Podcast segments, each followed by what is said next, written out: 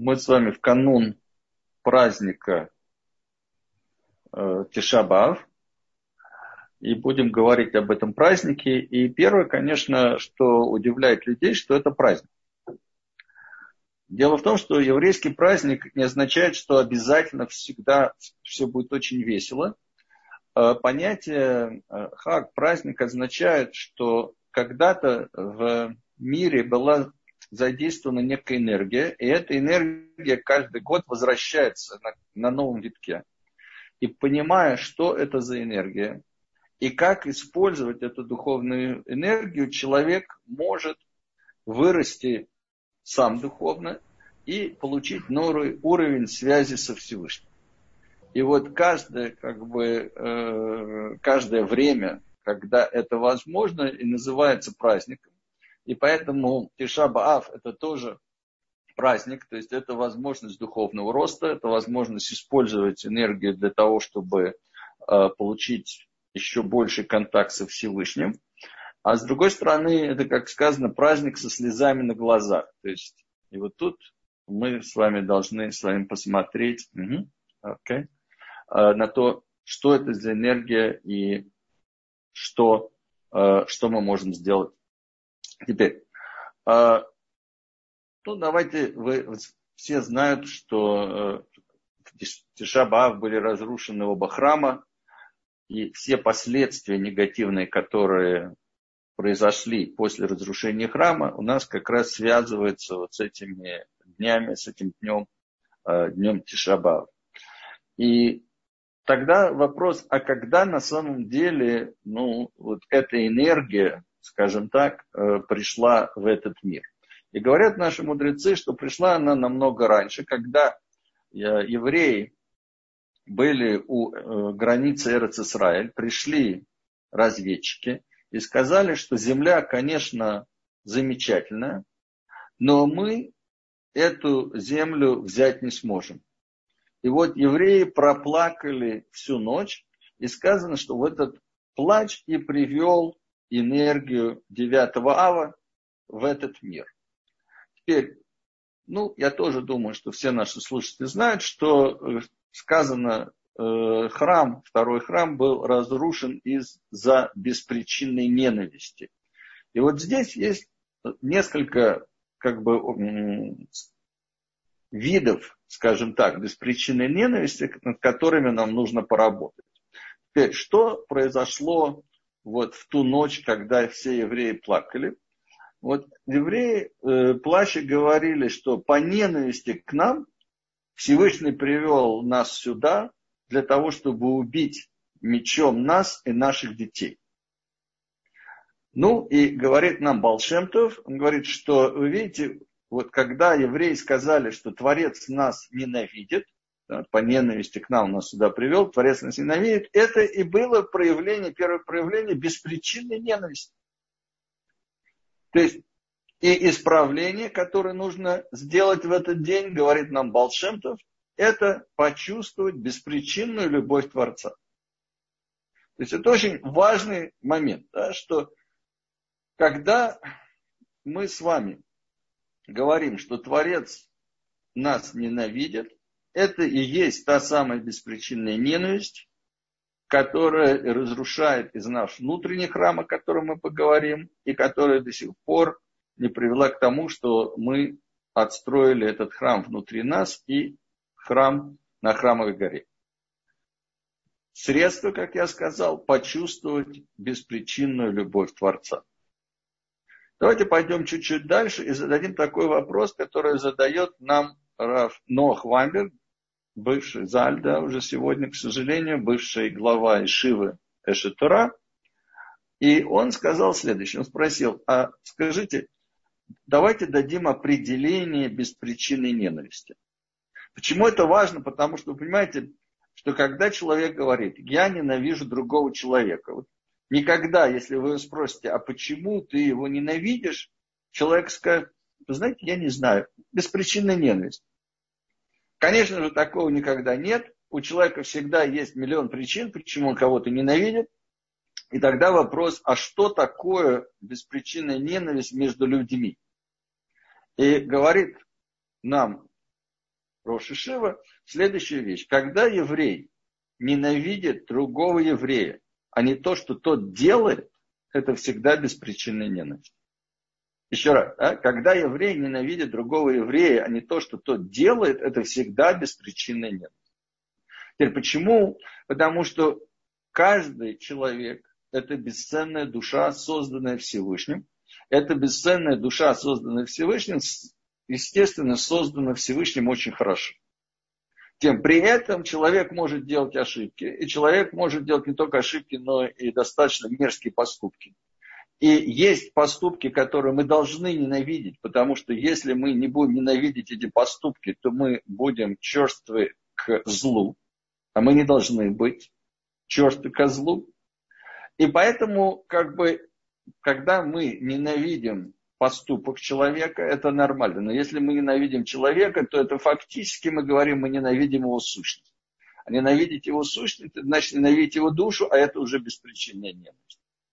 И вот умение разделить между человеком и поступком, оно на самом деле очень-очень важно. И тут есть еще один очень важный аспект. Какой важный аспект? Что когда человек ненавидит сам себя, это всегда беспричинная ненависть. Подумайте об этом, да? Почему? Потому что я тоже душа. И если я ненавижу, я говорю, я ненавижу себя, то это абсолютно беспричинная ненависть. И тикун, то есть исправление, опять-таки, это что? Беспричинная любовь к самому себе. Дело в том, что, понимаете, если мы ненавидим какой-то поступок, который мы сделали. Вот мы ненавидим какие-то поступки. Мы эти поступки исправляем. Мы больше так не делаем.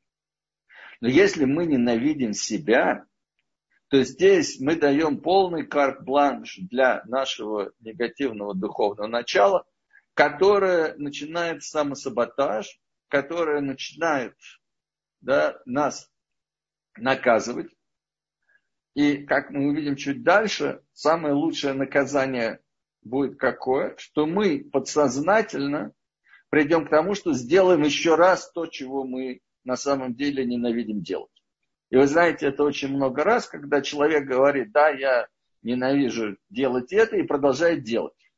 Почему? Потому что э, его подсознание под влиянием его негативного начала, да, оно Э, говорит, а что полагается как бы человеку, который себя ненавидит, вот ему полагается делать неблаговидные поступки, вот, и ты будешь продолжать их делать. Теперь, но тут есть еще один важный аспект. Вы понимаете, что когда человек ненавидит самого себя, он просто не верит в то, что Всевышний его может любить. Ну как же, если я ненавижу самого себя, Всевышний, который настолько совершенен, и который еще больше видит негативных качеств во мне, конечно же, меня тоже ненавидит. И это была та самая ошибка, которую совершили евреи в пустыне, когда они сидели и плакали. Понимаете, присутствие Творца в этом лагере, пустынном лагере ночью было очевидно это был божественный столб огня, который стоял над Мешканом, над передносным храмом. Да? Творец присутствовал здесь. Не было там ни одного человека, который бы сомневался, что есть Всевышний. Ну, понимаете, после всех чудес, которые произошли, не было ни одного человека, который бы не сомневался, что Творец здесь, но при этом все сидят и плачут. Почему? Потому что низкая самооценка приводит к тому, что человек не верит, что Всевышний для меня сделает вот все то добро, которое он обещал. И сегодня с нами происходит то же самое. Понимаете, вот человек приходит ко мне как к психотерапевту и говорит мне, например, говорит, понимаешь, говорит, вот я кричу к Творцу, я обращаюсь к Творцу, Творец меня не слышит, Творец мне посылает одно испытание за другим испытанием. Я говорю, давай, слушай, подожди, давай успокойся немножко, да? А где на самом деле Всевышний? Ну, человек говорит стандартную вещь, ну Всевышний везде. Я говорю, хорошо, если Всевышний везде, то ты понимаешь, что он здесь и сейчас. Человек так говорит, ну да, здесь и сейчас. Я говорю, а тогда зачем ты кричишь? Вы понимаешь, если ты действительно знаешь, что Творец прямо здесь, и сейчас. И он тебя слышит, и мои мысли слышит, и твой шепот слышит, да, все слышит. Я, я говорю, ты понимаешь, что когда ты кричишь куда-то, ты вот этим криком создаешь дистанцию. То есть ты сам создаешь вот это пустое пространство, считаешь, что он где-то далеко, он тебя не слышит. Я говорю, давай спокойно поговори со Всевышним.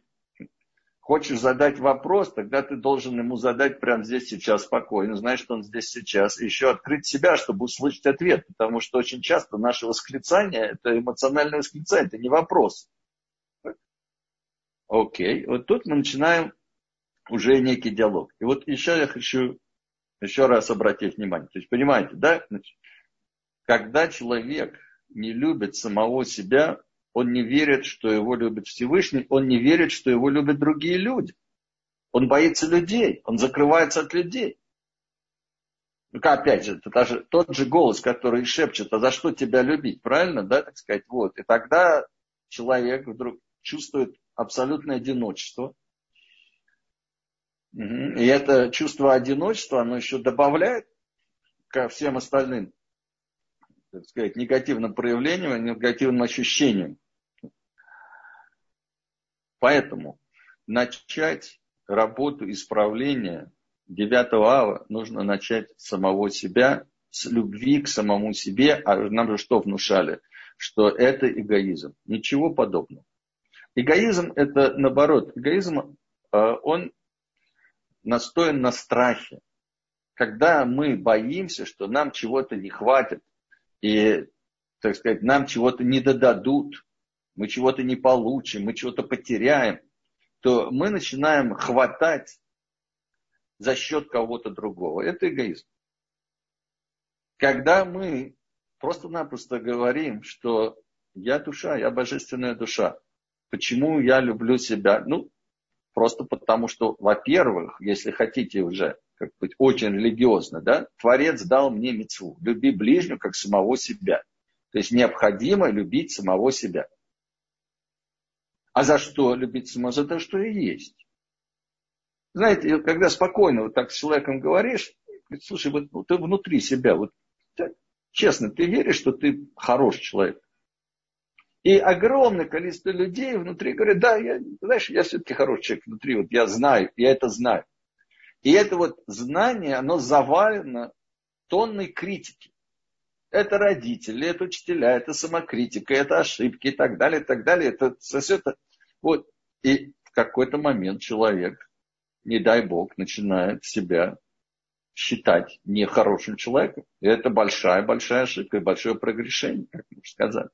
Итак, мы начинаем, вот в этот день мы должны, как я сказал, почувствовать беспричинную любовь к самому себе, почувствовать беспричинную любовь Всевышнего к нам.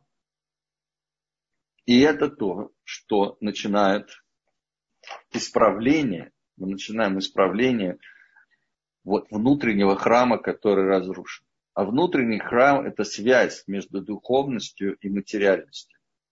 И как вы понимаете, вот ненависть к самому себе, любовь к самому себе, оно как раз и разрушает вот те духовные механизмы, которые должны связывать нашу душу, наше тело, наше эмоциональное состояние и так далее, и так далее. Так.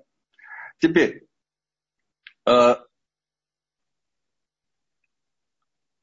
какие инструменты нам даются в... Э, кстати, давайте посмотрим. Да? Значит, все, наверное, знают историю Камза и Барканца.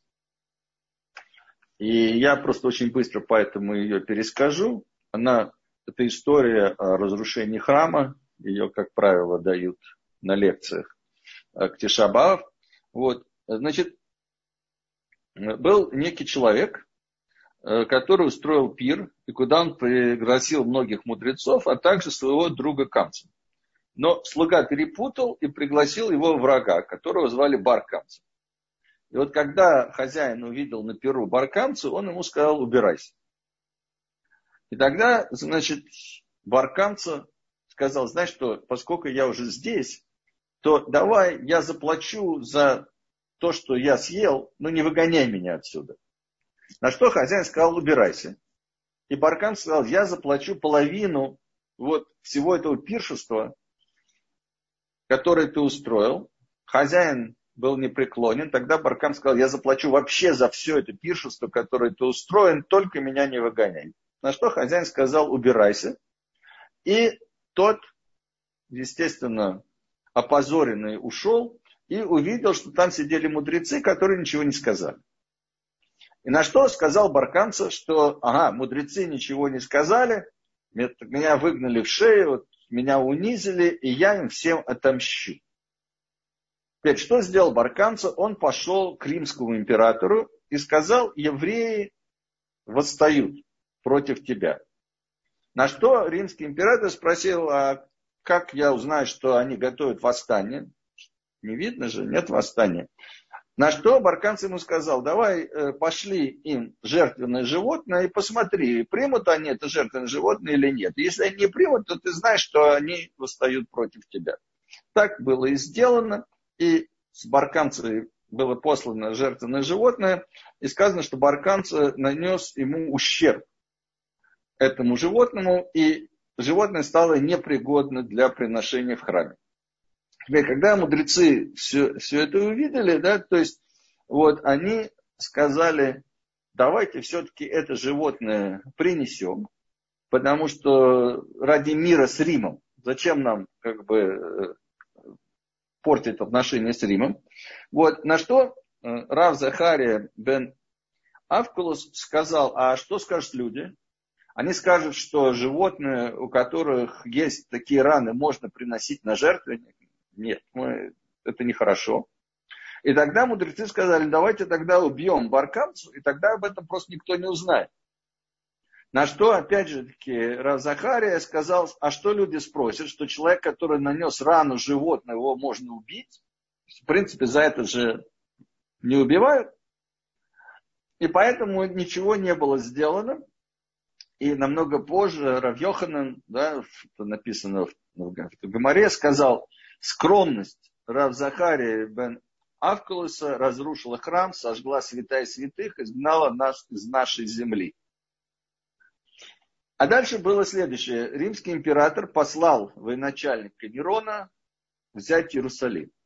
И вот Нерон, приблизившись к Иерусалиму, решил спросить Всевышнего, а хочет ли Всевышний, чтобы Нерон Иерусалим взял. И он сделал следующее. Он начал пускать стрелы Вначале по направлению к Иерусалиму, потом он стрелу направо, налево, назад.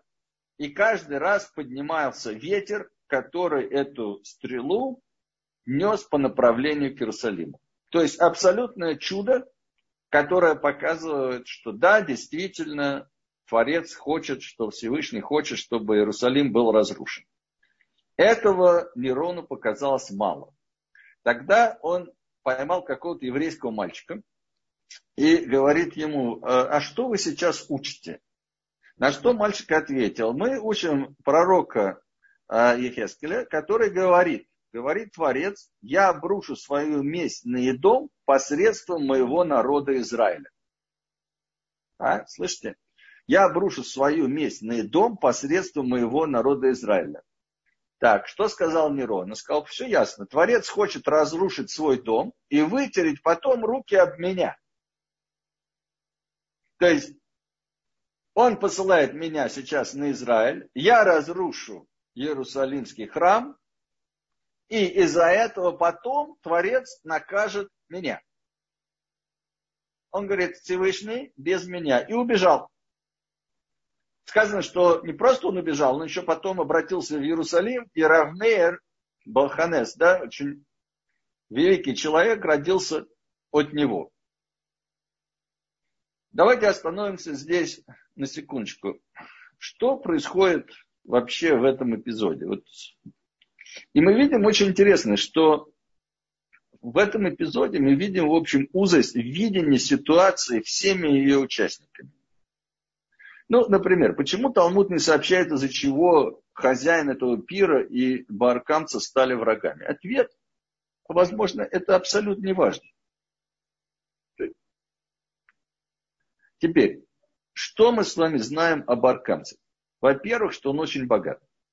он готов заплатить за весь пир. А вы представляете, пир, на котором сидело много мудрецов, это, это на самом деле очень дорогое удовольствие.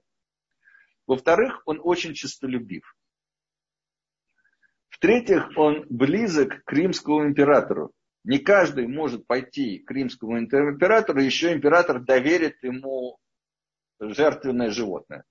То есть мы с вами говорим о очень богатом, честолюбивом, могущественном человеке и человеке, который готов мстить абсолютно всем, а это значит, что это качество у него было и раньше. То есть такие качества можно увидеть у человека, понимаете, да, если человек вот настолько мстительный, да, что он вообще потерял голову, он даже не подумал о себе, не подумал, а что будет, когда вообще все будет разрушено, что будет с его деньгами, что будут с его родственниками и так далее, и так далее. Вот человеку, которого месть затмевает как бы вот его глаза, понятно, что такие качества были раньше. И поэтому хозяин пира должен был на самом деле посмотреть на более широкую картину. Да? То есть, а стоило ли выгонять такого человека, потому что здесь не личные интересы, а здесь на самом деле, как мы видим, да, э, если посмотреть на более широкую картину, то последствия могут быть намного хуже. Вот. Теперь, дальше давайте мы посмотрим с вами, а что происходит с Рав Захарией. Рав Захария, как и мудрецы, понимали, что храм,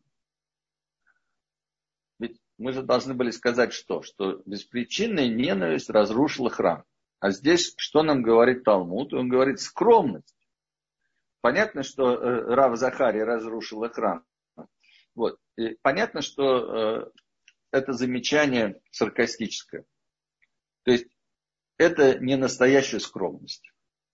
Рав Захария понимал, что храм уже разрушен, потому что мы духовно его разрушили раньше, чем он был разрушен физически.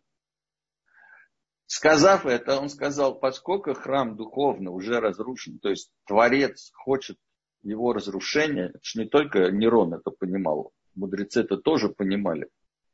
Я буду действовать в рамках чистого вот узкого закона. Вот как говорит закон, я так и буду действовать. Теперь, а что он должен был сделать? Он сказал то же самое, что сделал Нерон. Да, не быть скромным здесь, сказать, я, ты хочешь разрушить свой дом не через меня. Я сделаю все, чтобы это было сделано не через меня. Они этого не сказали.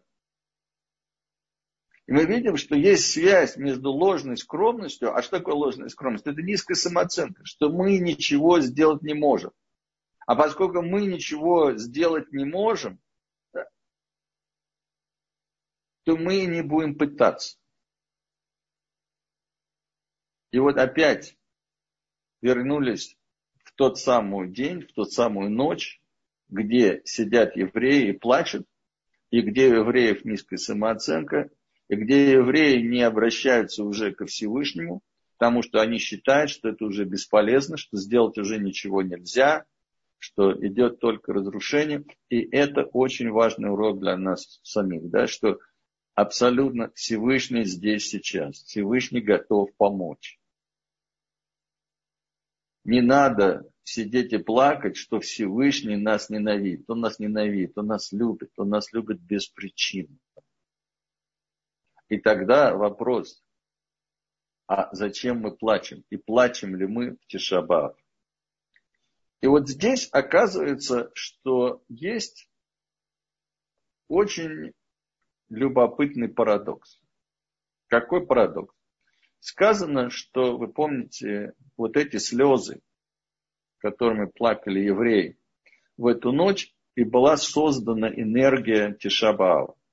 А с другой стороны, Талмуд говорит нам, что когда все ворота молитвы закрыты, ворота слез открыты всегда. То есть получается интересная вещь, что слезы создали энергетику девятого ава, и слезы могут на самом деле исправить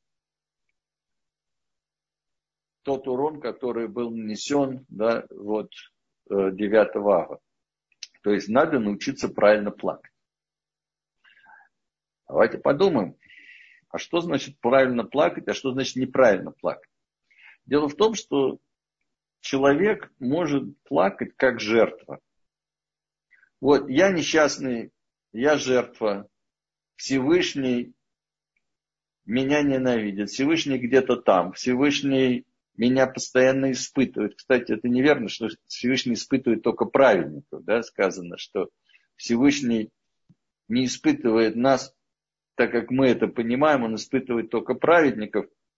А все, что происходит с нами, это на самом деле э, последствия тех ошибок, которые мы совершаем. Так вот, когда человек чувствует таким образом себя, то его плач отрезает его от Творца все больше и больше. И такой плач и создал 9 ава. А какой есть другой плач? Это плач к Творцу, то есть понимание, что Творец здесь сейчас. Творец меня любит. Творец хочет мне помочь. Я говорю, Творец, мне больно. И вот тут интересная вещь. Мы плачем вместе. Как сказал один раб, он привел такой пример очень хороший, как мне кажется. Вот понимаете, вот есть, представьте себе, отец и сын. И сын приходит к отцу и говорит, папа, я подсел на наркотики, и мне очень плохо, и мне нужна твоя помощь. И они начинают плакать. И папа, который любит своего сына, он плачет, потому что ему больно за сына. А сын, который находится в такой ситуации, он плачет тоже, потому что, естественно, ему тоже больно, ему тоже неприятно. И папа прекрасно понимает, и сын прекрасно понимает, что нужно пройти процесс реабилитации. Что сам факт любви папы к сыну, да, поможет, он сделает, но сыну придется пройти через весь процесс. И сын это понимает. И вот это очень хороший пример того, о чем мы говорим сейчас. Мы, мы все подсели на что-то, вы понимаете, да? Мы все подсели на какой-то наркотик, который не дает нам возможность преодолеть те блоки, которые у нас есть. В чем здесь вообще смысл, то, о чем мы сейчас говорим? Понимаете, в чем дело? Дело в том, что людям это нормально, с одной стороны, свойственно не хотеть чувствовать боль. И мы находим миллион способов, каким образом не чувствовать. Но когда человек отупляет себя до того, что это не только те же самые наркотики, это же телевизор, вы понимаете, да, это же куча всяких вещей, которые отвлекают человека от того, чтобы посмотреть, а что находится, а что внутри него, и что болит. То есть вместо того, чтобы посмотреть внутрь себя и подумать, а что у меня болит и как это исправить, и попросить Всевышнего, пожалуйста, помоги мне это исправить, да, человек начинает убегать сам от самого себя. Вот 9 ава говорит Всевышний, перестань, перестань бегать от самого себя. Почувствуй ту боль, которая у тебя есть, и вместе со мной, вот чувствуя эту любовь, давай начнем это исправление. И это очень, на самом деле, очень важно, потому что, как я уже сказал, когда человек отупляет себя, когда человек отрезает себя от своих чувств, от своих эмоций, он перестает чувствовать по-настоящему радость и счастье. То есть он перестает жить, если хотите. Поэтому вот на самом деле, как мы уже сказали, это день потрясающих возможностей, это день потрясающих возможностей с одной стороны, но это и день, и когда мы чувствуем боль. И тут есть еще один, кстати, на самом деле очень интересный момент, что одним из инструментов, которые у нас есть на 9 э, ава, да, это э, эйха. Мы читаем с вами да, эйха, где мы с вами вот это слово эхо уже слышали? И оказывается, оно читается, оно, оно произносится, пишется, я прошу прощения, да, оно пишется как аэко. Аэко – это вопрос, который задал Всевышний Адаму в райский сад. И это уводит нас уже в райский сад. То есть на самом деле первый Тишабаав, если хотите, первый день разрушения, да, это потеря райского сада произошла уже тогда. И что говорит нам Всевышний, что говорит Адаму Всевышний? Он говорит, а я как, где ты? Теперь все комментаторы, конечно, останавливаются здесь и говорят, ну что значит, где ты? Понятно, что Всевышний, который везде всегда знает, где Адам. Адам это проявление самого Всевышнего, как и дерево, за которым прячется, и воздух, которым дышит, и земля, на которой стоит. И Раши, комментатор Раши на этом месте говорит нам, аек означает, где ты посмотри внутрь себя, то есть интроспектива. И это как раз то, чему учит нас Всевышний. Он говорит, когда тебе страшно, когда тебе плохо, когда тебе стыдно, да, посмотри внутрь, где ты, как ты там оказался. Приди ко мне, извинись, если нужно, попроси помощи, если нужно. Теперь, как поступает Адам? Вы помните, да? Значит, э, ну, он он признается, он говорит, мне страшно, мне стыдно, я спрятался. На что Всевышний ему говорит, что ты съел с того дерева, с которого я тебя просил не есть опять? Это вопрос, Творец не знает. Да? Какой ответ Адама? Вместо того, чтобы сказать, прости меня, пожалуйста, я съел, что мы можем сделать, он говорит, женщина, которую ты мне дал, дала мне, и я ел. То есть вина чья? Женщины и тебя. Ну, замечательно. Да, вот полностью человек берет ответственность, вы видите, да, он перекладывает ее на женщину, перекладывает ее на Всевышнего, да. А что это значит? Это значит, что человек уходит еще ниже. То есть разрывается еще больше контакт со Всевышним. И тогда Всевышний обращается к женщине и говорит, что ты сделала? Он говорит, змей. Ну, понятно, да? Значит, вот стана меня соблазнил, и я сделал опять никакой ответственности. И мы видим, что вот эта ошибка, она продолжается до сегодняшнего дня. То есть виноваты все, виноват Всевышний, да, вот, я несчастная жертва, и началось это, как мы уже сказали, на шестой день творения. Вот мы вернулись с вами в райский сад, мы вернулись к тому, где, где на самом деле началась, началась эта проблема. То есть, работая над любовью к самому себе, работая, чувствуя беспричинную любовь к самому себе, чувствуя беспричинную любовь Всевышнего к нам, мы делаем самое глобальное исправление, которое только человек может сделать. Мы исправляем ошибку Адама, мы исправляем ошибку прежних поколений, когда мы восстанавливаем вот этот самый внутренний храм, который внутри нас. А что такое внутренний храм внутри нас? Ну, опять-таки, поскольку Адам создан по образу и подобию Всевышнего, это означает, что у него внутри есть весь мир, а мы часть Адама. То есть у нас тоже внутри есть вся Вселенная. Иначе бы мы не могли понять частицы того добра или то добро, которое Всевышний хотел бы нам дать. Мы должны иметь что-то внутри, что возможно, и дает возможность оценить все это очень сложные структуры, которые у нас есть. Так вот, э, храм – это структура, которая соединяет духовное и материальное. Теперь, когда нет храма, когда эта структура не работает правильно, то нету контакта со Всевышним. Я имею в виду не вообще контакта, а если храм работает правильно, то есть если внутренние структуры бы работали правильно, то мы бы с вами были на уровне пророчества.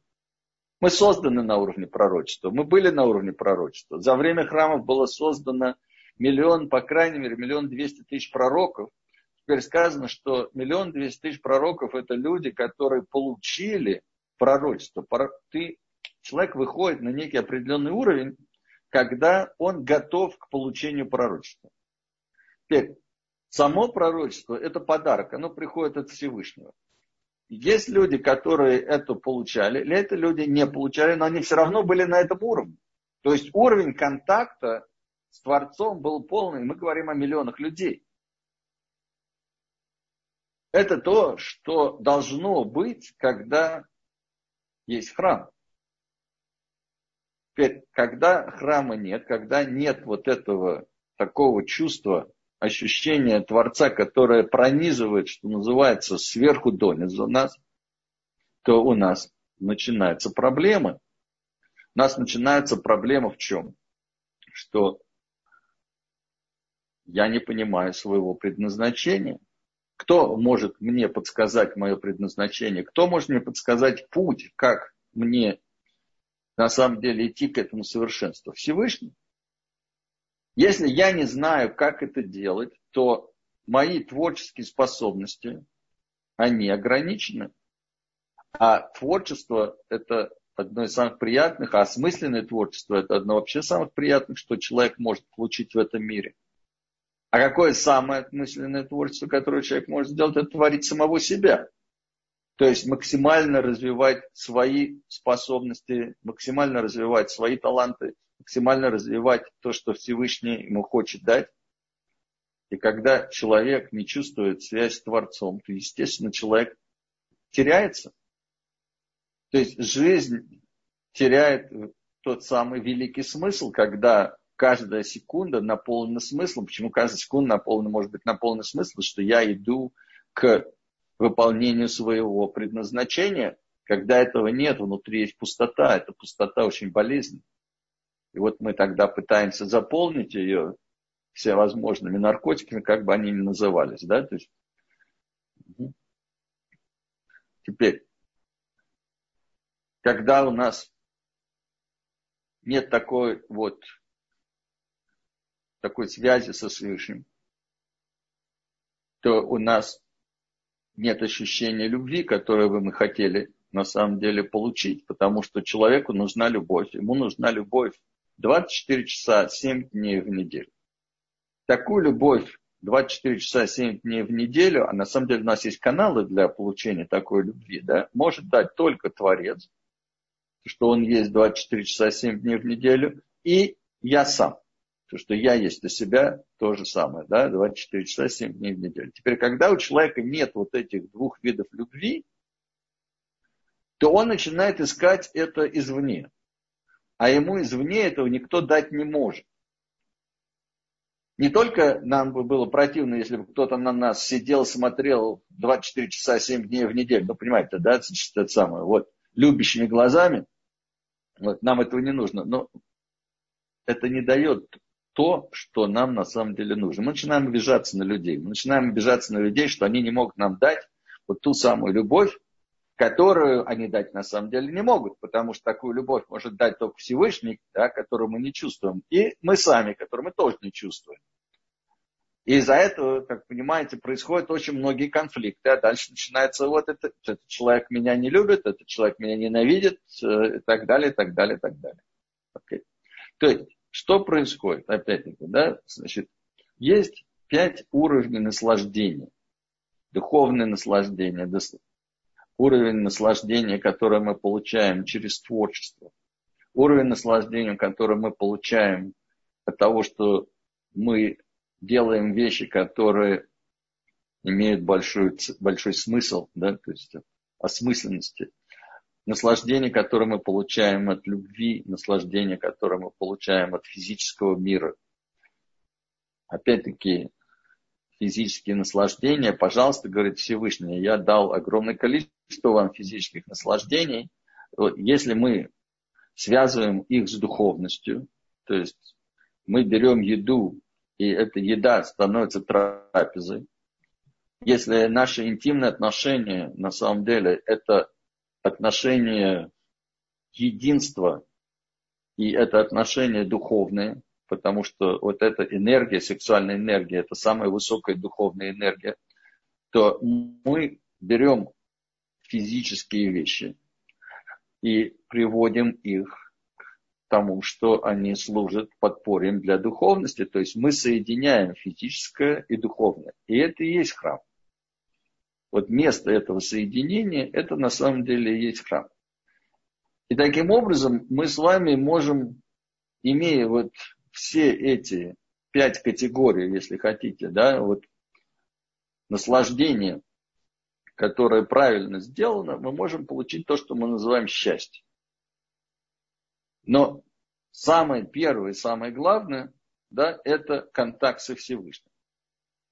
Потому что если мы хотим что-то перманентное, это перманентное должно основано быть на чем-то перманентном. А единственное, что есть перманентное в этом мире, это Творец. То есть, если мы пытаемся наше счастье построить на чем-то другом, то, во-первых, мы этого не можем сделать. Во-вторых, мы всегда будем бояться, что что-то закончится, что-то уже закончилось, да, и так далее. Мы никогда полностью не дадим себе возможность почувствовать вот это вот острое ощущение счастья, о котором мы сейчас говорим. Итак, как я уже сказал, нормально человек пытается избежать неприятных ощущений. Но если мы не можем почувствовать вот этот некий парадокс, какой парадокс, что если мы не чувствуем боль, то мы не можем ее исправить, мы не можем ее убрать. Мы можем ее загнать в подсознание, да? но она все равно будет проявляться. Мы можем как бы пытаться построить какие-то костыли, мы можем сделать это, но и вот для того, чтобы для того, чтобы ее убрать, ее нужно почувствовать. А когда мы ее чувствуем, то мы начинаем плакать. Потому что плач – это один из способов, как на самом деле вы знаете, если человек плачет и плачет, что называется, правильно, то он чувствует облегчение после этого. Это действительно это, это способ почувствовать облегчение. Когда мы плачем на плече у Всевышнего, мы плачем вместе со Всевышним, мы чувствуем его присутствие, мы чувствуем его близость, нам становится легче. И опять-таки, то, что называется маршал, то есть пример, если у вас есть близкий человек, и вы можете поплакать, что называется, на плече этого близкого человека и почувствовать его сочувствие этого человека, да, который не смотрит на вас сверху вниз, а который чувствует, чувствует равенство, но он, вы понимаете, что человек с вами, человек вас чувствует, человек вас слышит. Это уже для многих, во многих случаях облегчает. Теперь, когда мы это чувствуем по отношению с Творцом, то, конечно же, тоже приходит облегчение, и Творец говорит, я готов тебе помочь, я готов провести тебя через процесс, который тебе необходимо пройти для того, чтобы исправить то, что необходимо исправить для того, чтобы построить этот храм. И вы понимаете, что вот все эти блоки, которые у нас есть внутри, да, это на самом деле вот именно камни, они иногда и чувствуются как камень. Человек приходит и говорит, вы знаете, я просто чувствую, вот у меня как камень в желудке, или камень в груди, или в спине, как бы вот этот камень сидит, вот этот блок сидит. Теперь, что это такое? Это некая часть нас, которая уже не работает как общая структура. То есть все наши части, они созданы для того, чтобы нам помогать. Но что происходит? Появляются какие-то детские защиты. Появляются какие-то, как мы уже сказали, части, которые начинают нас не любить, ненавидеть. Они вместо того, чтобы... Что говорит эта ненависть внутри? Она говорит, ты ее заслуживаешь. Эта часть говорит я тебя ненавижу, потому что ты сделал тоже что-то, то-то и то-то, и ты ее заслуживаешь. То есть, и если я тебе буду мстить, то тебе это причитается. То есть каждая часть считает, что она делает что-то правильно. Теперь, опять-таки, возвращаясь к тому, о чем мы говорили, нет глобальной картины. И поэтому эта часть, она уже не работает на нас, она уже работает только сама на себя. И вот представьте, есть колонна, и эта колонна стоит в храме и поддерживает структуру. Теперь, если эта колонна лежит, то она уже никакую структуру не поддерживает, и об нее все спотыкаются. И это и есть вот этот наш блок, который сидит там, который сам по себе. И если мы не найдем контакт, если мы не почувствуем, а что в нем, то мы его не сумеем исправить. А если мы почувствуем эту боль, то мы сумеем это исправить. И это очень важно понять. Теперь, дело в том, что вот в молитве как раз у нас с вами недельная глава, да, это э, Вайтханан. Это недельная глава молитва Шма. И что говорит нам Шма? Вахав теес хашем лукеха и люби Господа Бога твоего всем сердцем твоим. Но сказано бехол левавха. Я думаю, что многие слышали, что здесь есть дополнительная буква Б, потому что сердце это лев, то есть нужно сказать левха, то есть твоим сердцем, а здесь сказано левавха, то есть две буквы Б. И задается вопрос, а почему две буквы Б? Это говорят наши мудрецы, что надо любить Творца и добрым своим началом, то есть понимать, что все доброе, вся доброта, которая у тебя есть, все хорошие качества, которые у тебя есть, это энергия Всевышнего. И это тоже очень важно понять да, что Всевышний к нас проявляется через все эти хорошие, сильные качества. А кроме этого, а, надо любить Творца яйцарой. То есть надо любить Творца негативной частью нашей. И тут задается вопрос, а как это можно сделать? И оказывается, как мы уже говорили, что, понимаете, вот эти негативные части, они никогда не говорят человеку, что они негативные. То есть, вот, допустим, возьмите человека, который жадный, сказать, да, его жадность никогда не говорит «будь жадным». Она ему скажет «будь бережливым». Более того, это митсва, да, быть бережливым. Будет настолько бережливым, что не дай бог. Вот. Но теперь, если у человека есть ненависть, она что ему скажет? Правильно, да? Она скажет, что надо тебя защищать, тебя будут топтать. Или она будет ему говорить, что ты заслуживаешь. То есть Всегда. А теперь почему? И ответ очень простой, что наша душа, она ненавидит зло. Поэтому сказать внутреннему голосу, сказать, давай делать зло, мы не будем его делать. Поэтому всегда нужно убедить нас, что мы делаем добро. А, а если этим частям нужно всегда убедить, что они делают добро, тогда что нужно сделать? Раскрыть вот эту картину, то есть показать им, на самом деле вы не делаете добро. На самом деле, если вы хотите делать добро, почувствуйте присутствие Творца. И вместе с энергией Творца вы начнете делать то, ради чего вы были созданы. Но вы будете делать так, что это будет вписываться гармонично во всю структуру человека. И поэтому вдруг эта часть начинает понимать, чувствовать, видеть, да, что, ай, что же я делаю, да, значит, она начинает меняться.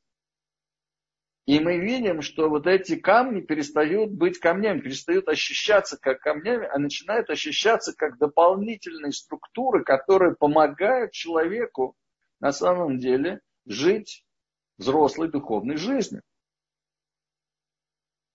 И это то, что называется emotional intelligence, то есть эмоциональный интеллект. То есть умение почувствовать свои эмоции, том числе болевые, узнать откуда, откуда это пришло, потому что часть из этих эмоций это детские эмоции, тогда надо вернуться в детство. И вот чува это потрясающий совершенно механизм, который вне времени и пространства, что мы можем вернуться – Можем вернуться в детство, можем вернуться в утробу матери, можем вернуться в прошлую жизнь, куда угодно можно вернуться. Потому что Всевышний говорит, если ты хочешь понять, где это началось исправить, я тебе помогу. И вот этот процесс возвращения и исправления, настоящего исправления, это и есть чува.